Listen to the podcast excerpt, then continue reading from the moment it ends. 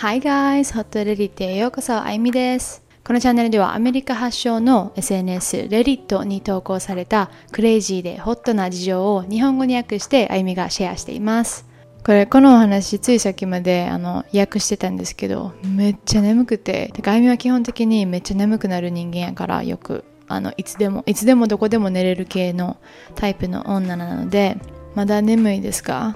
このクレイジーなお話で盛り上がってあの頑張っておきます。今日のお話もなかなかおもろいお話です。題名通り家族ってややこしいねっていうみんな家族といろんな問題があると思いますがどの家庭にもそういった話をね今日は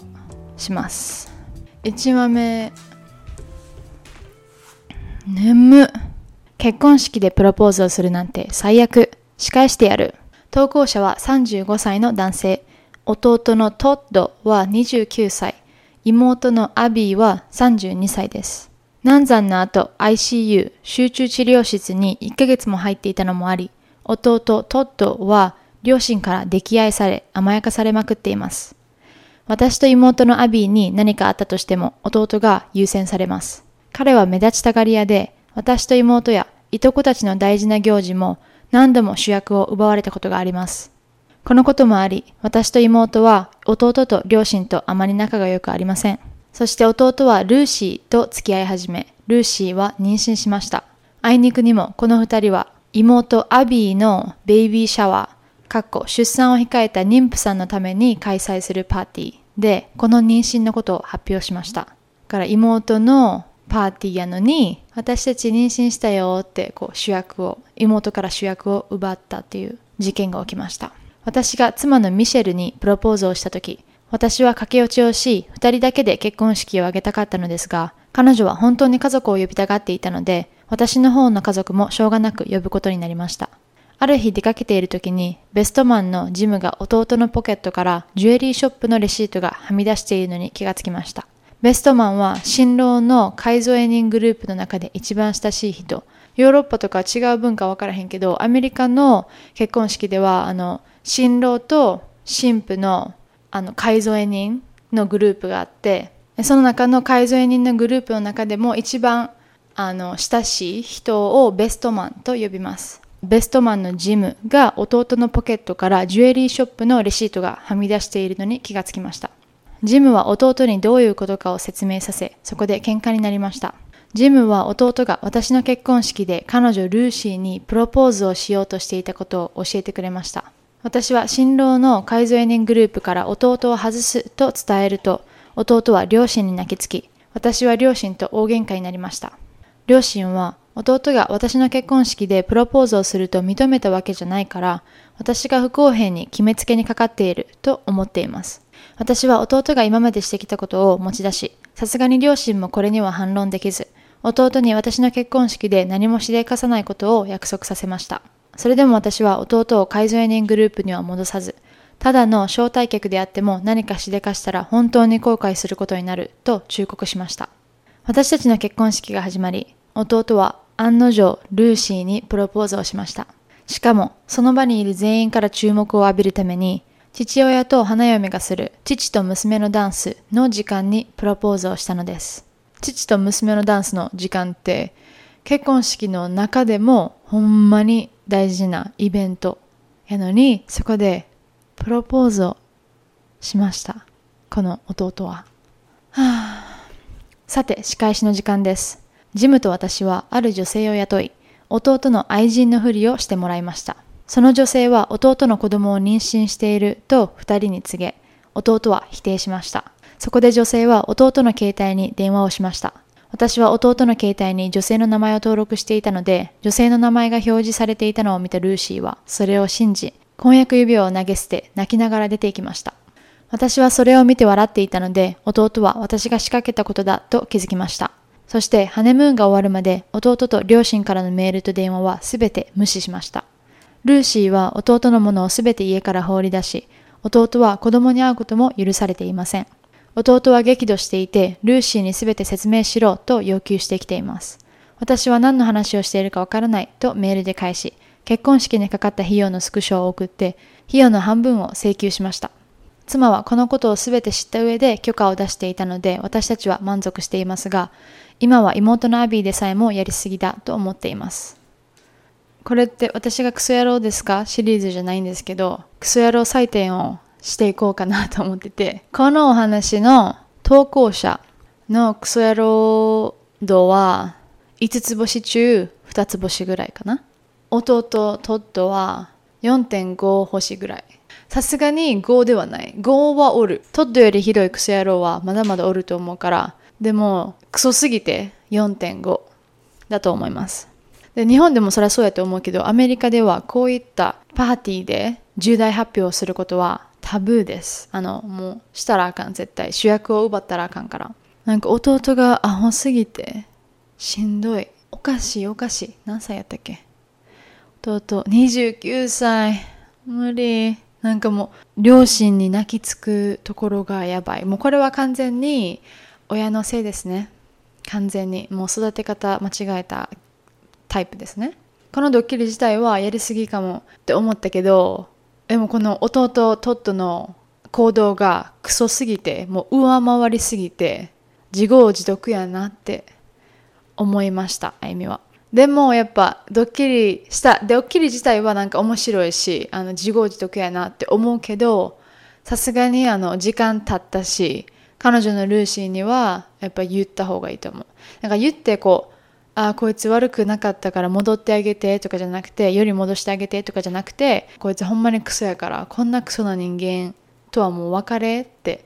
言うかな。こんな人がパパとか絶対嫌や。でもその彼女に言ったとしてもなんかもうずっと一緒におるわけやん。もう結婚して子供結婚しようとしたし子供もおるってことはさ彼女も弟のその性格を知った上でずっと一緒におるんかなって。だってさ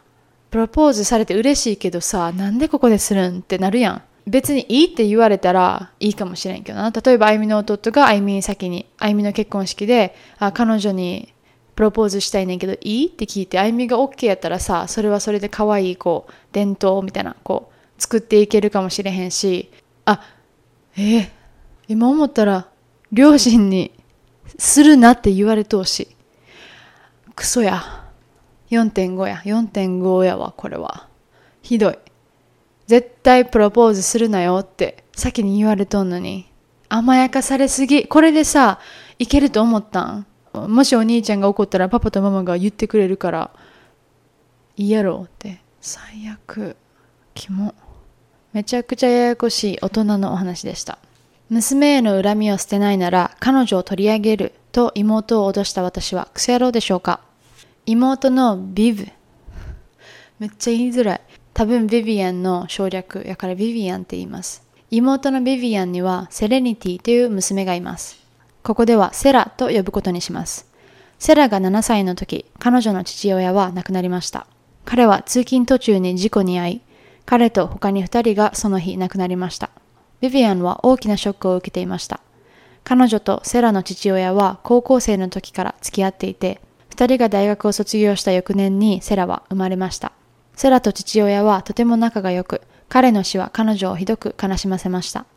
その約1年後、ビビアンは現在の弟マイケルと出会います。付き合い始めて1年後、彼らはセラとマイケルの娘ミアを会わせました。当時9歳のセラは母親にマイケルと別れてミアのママにならないでとお願いしていました。さらに、ママは自分だけのもの、ずっとママの一番がいいと言っていました。ビビアンは自分の娘がなぜこんなに不安なのかを心配したり、話し合ったりもせずに、まだ世の中のことを何も知らない子供なんだし、他の子供に新しいママができるのを止めようとするなんて、わがまますぎる、とセラに言いました。そして、マイケルはセラのパパになることを楽しみにしているし、セラにもう一人のパパと初めての妹ができることは嬉しいこと、と主張しました。私はビビアンに、私たちの父親が再婚した時、彼女も全く同じような反応をしていたと思い出させようとしたのを覚えています。私たちの母親は亡くなったわけでもなく、ただ私たちを置いて出て行っただけだったし、妹は特に義理の母親に子供が二人いたことにすごく怒っていたし、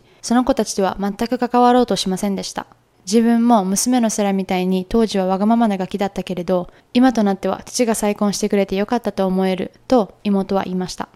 セラは今16歳の高校生です。ミアは15歳で同じく高校生です。彼女たちは仲良くありません。二人ともまだ自分を一人っ子だと思いたいようで、私の知る限りでは二人ともお互いの存在を認めたくないそうです。父親を亡くし、母親を失うことに怯えていた9歳の自分の娘が言ったことを、未だにビビアンは根に持っています。彼女はしきりにそのことを持ち出して、ミアを受け入れないのはわがままだとセラを叱っています。そしてビビアンの再婚相手マイケルは自分の娘ミアを育ててくれる人が欲しかっただけで、ビビアンとの結婚生活や娘のミアのことでさえ全く関心がないことに私は気づいてしまいました。セラは私、夫、そしてセラにとってはもう一人のおばあちゃんみたいな存在の夫の母に、ママに嫌われているような気がするし、もう家を出たい。今ならママにとってはミアの方が大切なことがわかるし、私がミアを実の妹のように受け入れない限りはママを取り戻すことはできない、と言ってきました。また、あの時ママに何も言わなければよかった。パパがまだ生きていたらな、とも言っていました。ある日、ビビアンは娘のセラがよく私たちといるのが気に入らないと言ってきました。私は彼女に、あの時たった9歳の自分の娘が父親の死を経験した後に、生活の変化を受け入れられなかったことを理解してあげ、セラへの恨みを捨てなければ彼女を失うことになると言いました。ビビアンは私が彼女の家庭を崩壊させていると言ってきました。そして私のことをクソ女だと呼びました。私はクソ野郎でしょうかだから投稿者は妹の娘を取り上げるぞって裁判にかけたらきっと負けるから私が娘のセラのことを養子にしてお前から娘を取り上げるぞって脅したっていうお話です。で、あゆみは問題を起こした人の意図とか目的からその人が悪いか悪くないかを判断するタイプの人間で、その観点からやったら投稿者はあの悪いことをしていないし、そのセラを守りたかっただけやから悪いことをしてないって思うけど、でも妹のビビアンも明らかに子供の時に親が、父親が再婚したのに影響されてる何かトラウマがあるなと思う。だだから、セラの育て方にそれが影響してる。セラピーに行って話し合いせなあかんと思う。この、あの時父親が再婚してどういう気持ちやったってこう話し合わないと、この闇、心に闇持ってる感じやな、その再婚について。自分の親との関係が自分と娘の関係に影響している。まあ、それは当たり前やけど、そうこの自分が育てられたように自分自分の娘とか子供を育てると思うねんけどみんな。だからそんな妹を脅すようなことをした投稿者は客観的に見るとちょっと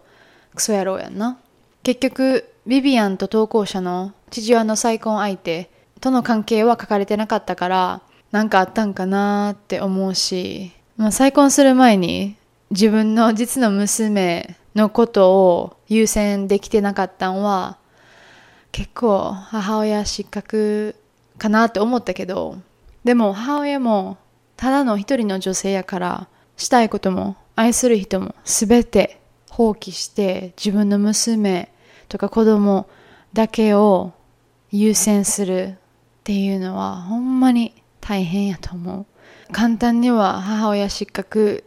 とは言われへんなと思う。だってみんな愛されたいし、遊びに行きたいし、しかもその、子供作ったのはお前の責任やって言う人おるかもしれんけど、夫というか、あの、多分結婚してなかったから、セラのお父さんは亡くなった。そのもう仲悪くなって離婚したじゃなくて、亡くなったってさ、もう夫が将来もし亡くなったら、この子供を自分一人で育てていけるかなって子供作る前に考えへんやろ？誰も。多分。だから準備のしようがなかった状況やん。はあ、セラピーやな。セラピーがいる、これは。だからあゆみは子供欲しくないって今は強く思ってるし、なんか自分のメンタルヘルスを優先すると、もう子供なんか作ってられへん自分の自由が大好きすぎて。だから逆にほんまに母親ってすごいなと思う。強いなと思うし、尊敬尊敬でいっぱいです。かっこいいです、ママたち。この状況でもし投稿者がビビアンにこうやって脅さずに、あ何も話し合いしてなかったら、セラとビビアンの関係は多分どんどん悪くなっていったと思うし、取り返しのつかない、なんかこうもう、普通に家出て行ってもう一生喋らへんみたいな関係になってたかもしれへんし、ビビアンを目覚めさせるために必要やったんかなと思う。この脅すことが。ちょっと荒いかもしれへんけど、でも効き目は抜群そう。このお話のクソ野郎採点は、妹のビビアンは星5つ中3。投稿者は星5つ中、星5つ中1です。みんなはどう思いますか？はい、ということで、今回のお話、面白かったでしょうか？もし面白かったり、サポートしたいって思ってもらえたら、チャンネル登録、フォロー、いいね、すべてすごくサポートになるので、よろしくお願いします。それではまた次のお話でお会いしましょう。Thanks for listening. Bye!